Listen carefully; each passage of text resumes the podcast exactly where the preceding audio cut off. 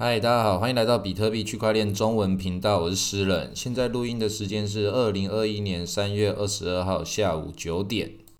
比特币的价钱现在五万七千一百点，以太币的价钱一千七百八十五点，啊，这价钱差不多，还在那个很正常的这个波动范围。啊，今天有很多的小币也是有暴涨，也有在暴跌的，这就是这个市场中的常态，这也不用多做解释。那今天要讲一个很重要的这个投资观念，也是我自己深受体悟，然后觉得应该整理好要分享给大家一个看法，就是现在很多的小币都会暴涨，很多人就那种 FOMO 心态，前几集也都有讲过，就是你涨上去觉得啊，是不是我买没有买到的话怎么办？一直涨上去再涨的话怎么办？觉得很想买，很多散户都有这样的心情，或是已经有赚到钱的人就会想说，诶，下一个是什么？还有没有什么会暴涨的？这就是现在我们群主啊、脸书社团也很多人都在问的问题。那这个我这几天一直在讲说，大家应该要把那个这种小币投资慢慢收拢到比特币上面来，不要那个一直想要一直赌一直赌，这个会改变你的脑回路啊。你已经得到太多这种虚无的快感之后，就只有这种暴涨暴跌，你才你才会满意，那就很可怕。那到时候可能你要抽身的时候。也很困难，突破的不止自己的理性了，还要突破自己的那个生理上，要要那个抵御这种快感的这种感觉，那就是变得是完全变赌徒了，那就是一个很糟糕的一个状态。那我今天要讲这个观念，其实是跟巴菲特巴爷爷学习的。虽然巴菲特他一直都是对我们比特币比较持着不友善的态度，他一直觉得这个东西是什么啊？然后那个他的好妈鸡。查理蒙格他也讲说，那个比特币跟特斯拉一样，都是疯子，都是狮狮子跟什么跳蚤之类的，他没办法去分辨哪个比较糟糕，都是很不友善的态度啊。当然，对他们这种老人来讲，他们确实是不懂啊。但是他为什么用这种态度？我们要不能够只是去嘲笑说啊，这些老人在干什么啊？然后他们不懂，我们我们才是新的机会，是，但是。我他们还是有很很值得学习的地方。巴菲特跟查理蒙格肯定就是比你跟我都还要屌。他至少那个就是曾经是全世界第一名，现在也是全世界前几名。很明显，我们要去批评人家的时候，也要去思考那背后批评的原因是什么。他不一定是对的，但他有他自己的逻辑的完整性。那巴菲特他很喜欢棒球啊，我们也很喜欢棒球。那巴菲特他有一个很重要理论。他讲说，之前有看过他分享出一个那个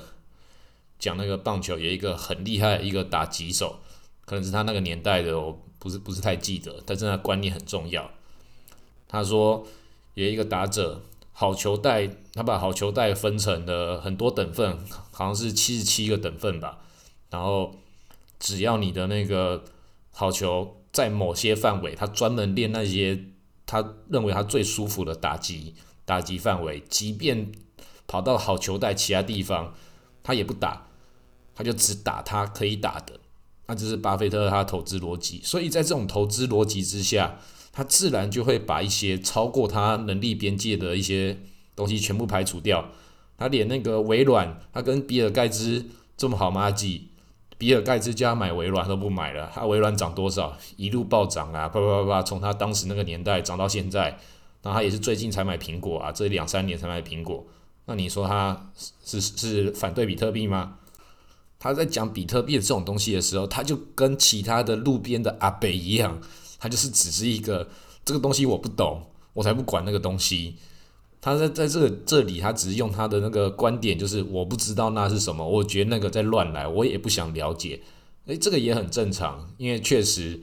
确实，他不了解东西，不做投资，这个就是他这里最正确的一个观念。那他在这这里面进来这个里面领域里面的时候，他也只做他自己了解的，就如同他做这些股票操作里面一样，他只做他了解的那一个部分。即便是一样都在股票里面的微软啊、苹果、脸书这种这种传传统领域新出来的东西，他就认为说那个我不知道，我不知道那是什么，我不管它，就跟这个。打球一样，好球袋里面，我不是说的好球袋我都要打。那同样，这观念到我们币圈的时候也是一样，并不是说这些小币都在暴涨的时候，你觉得，哎，我都在投资虚拟货币，现在这个哪个暴涨的，我怎么没有买到，觉得很 formal。这个是在我那个刚加入币圈的时候，很容易自己也陷入这样的状况。当时也也是觉得说自己也是想要把这些该涨的全部都吃到，然后把很多小币都投资进去，觉得说，觉得说我做过研究，我只要知道这个东西它有它可以投资的合理性，我就投。那确实我也做了很多正确的决定，但是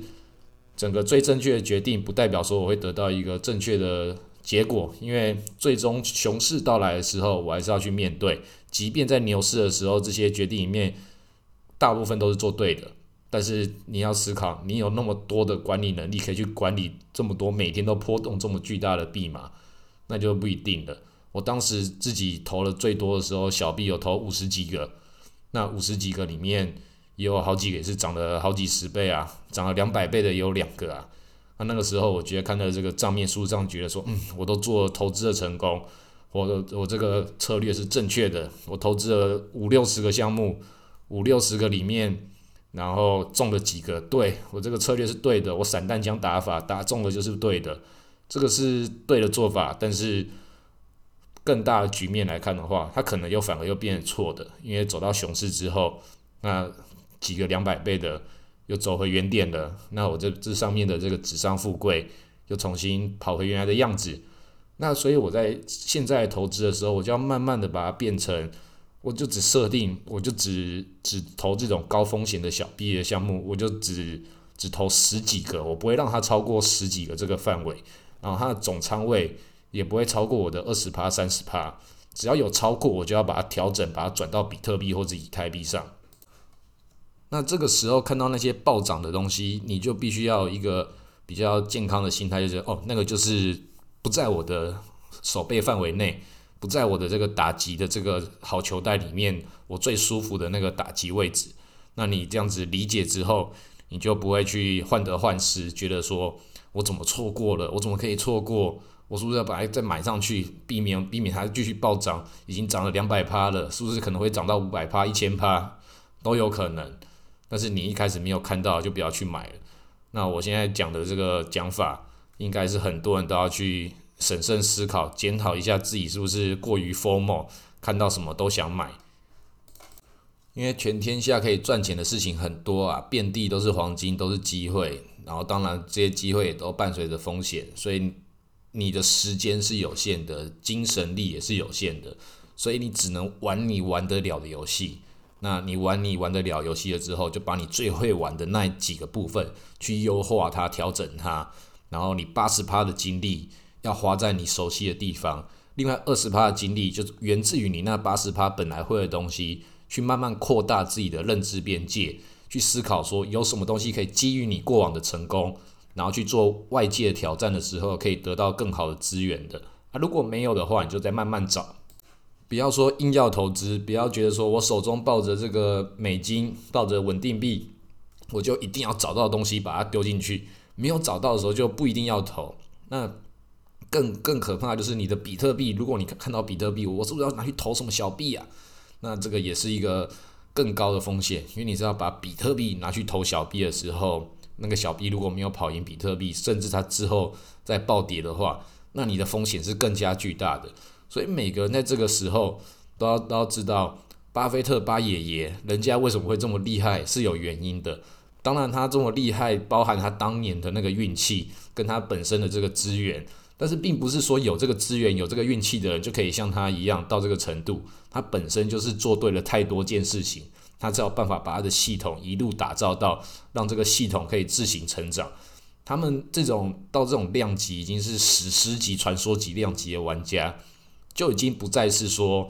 说他们尸骨不化或是什么。如果你自己做了很多件事情，正如同很多在在在做工作的人一样，你每天都在上班，每天做自己研究的事情，你怎么会有时间去把一些东西研究的这么透彻？已经到了是是一个高风险里面又又在更高风险的去做这种研究，本来就不是你工作的一部分。那对八爷爷来讲，他有这么大的资产，他有这么多的股东要负责。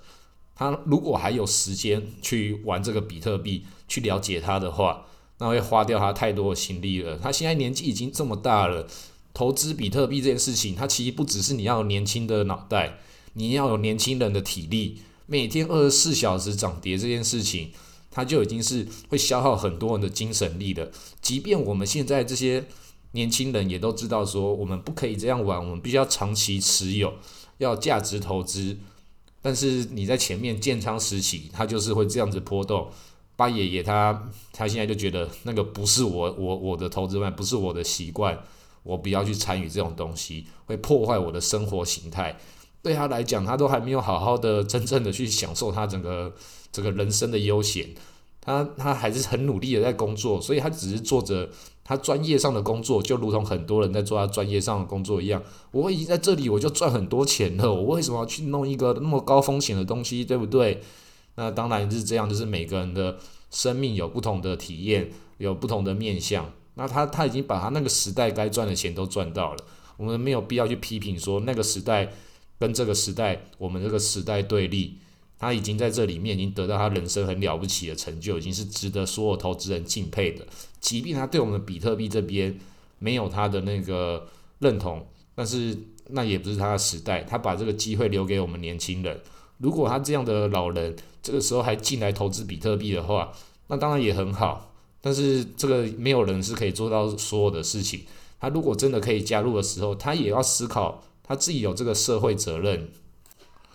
如果已经到已经这么有钱的人，他已经变成整个市场的风向球，他哪天说要投资比特币的时候，比特币就要暴涨的，对整个全世界金融格局全部都要都要都要改变的。他可能不觉得自己有这个必要去负担这种。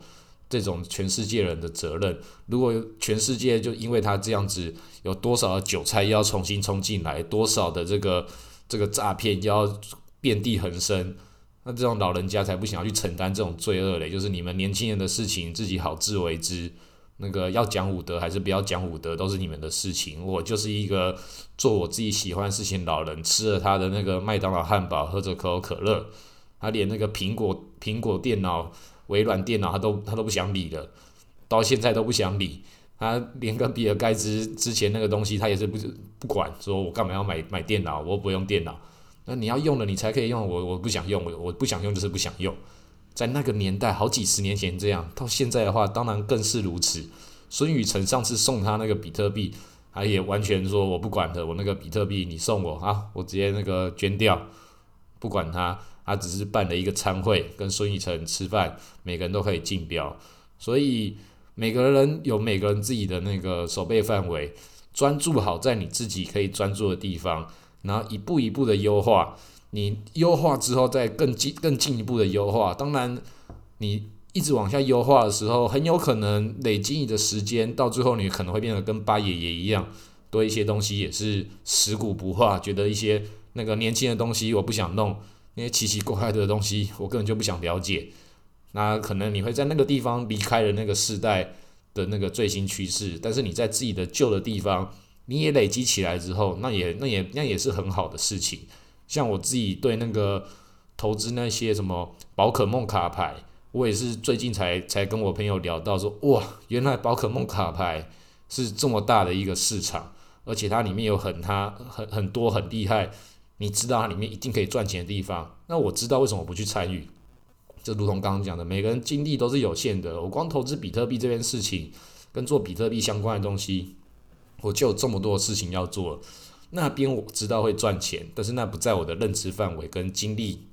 所能及的及的一个范围。所以就是把你的好球带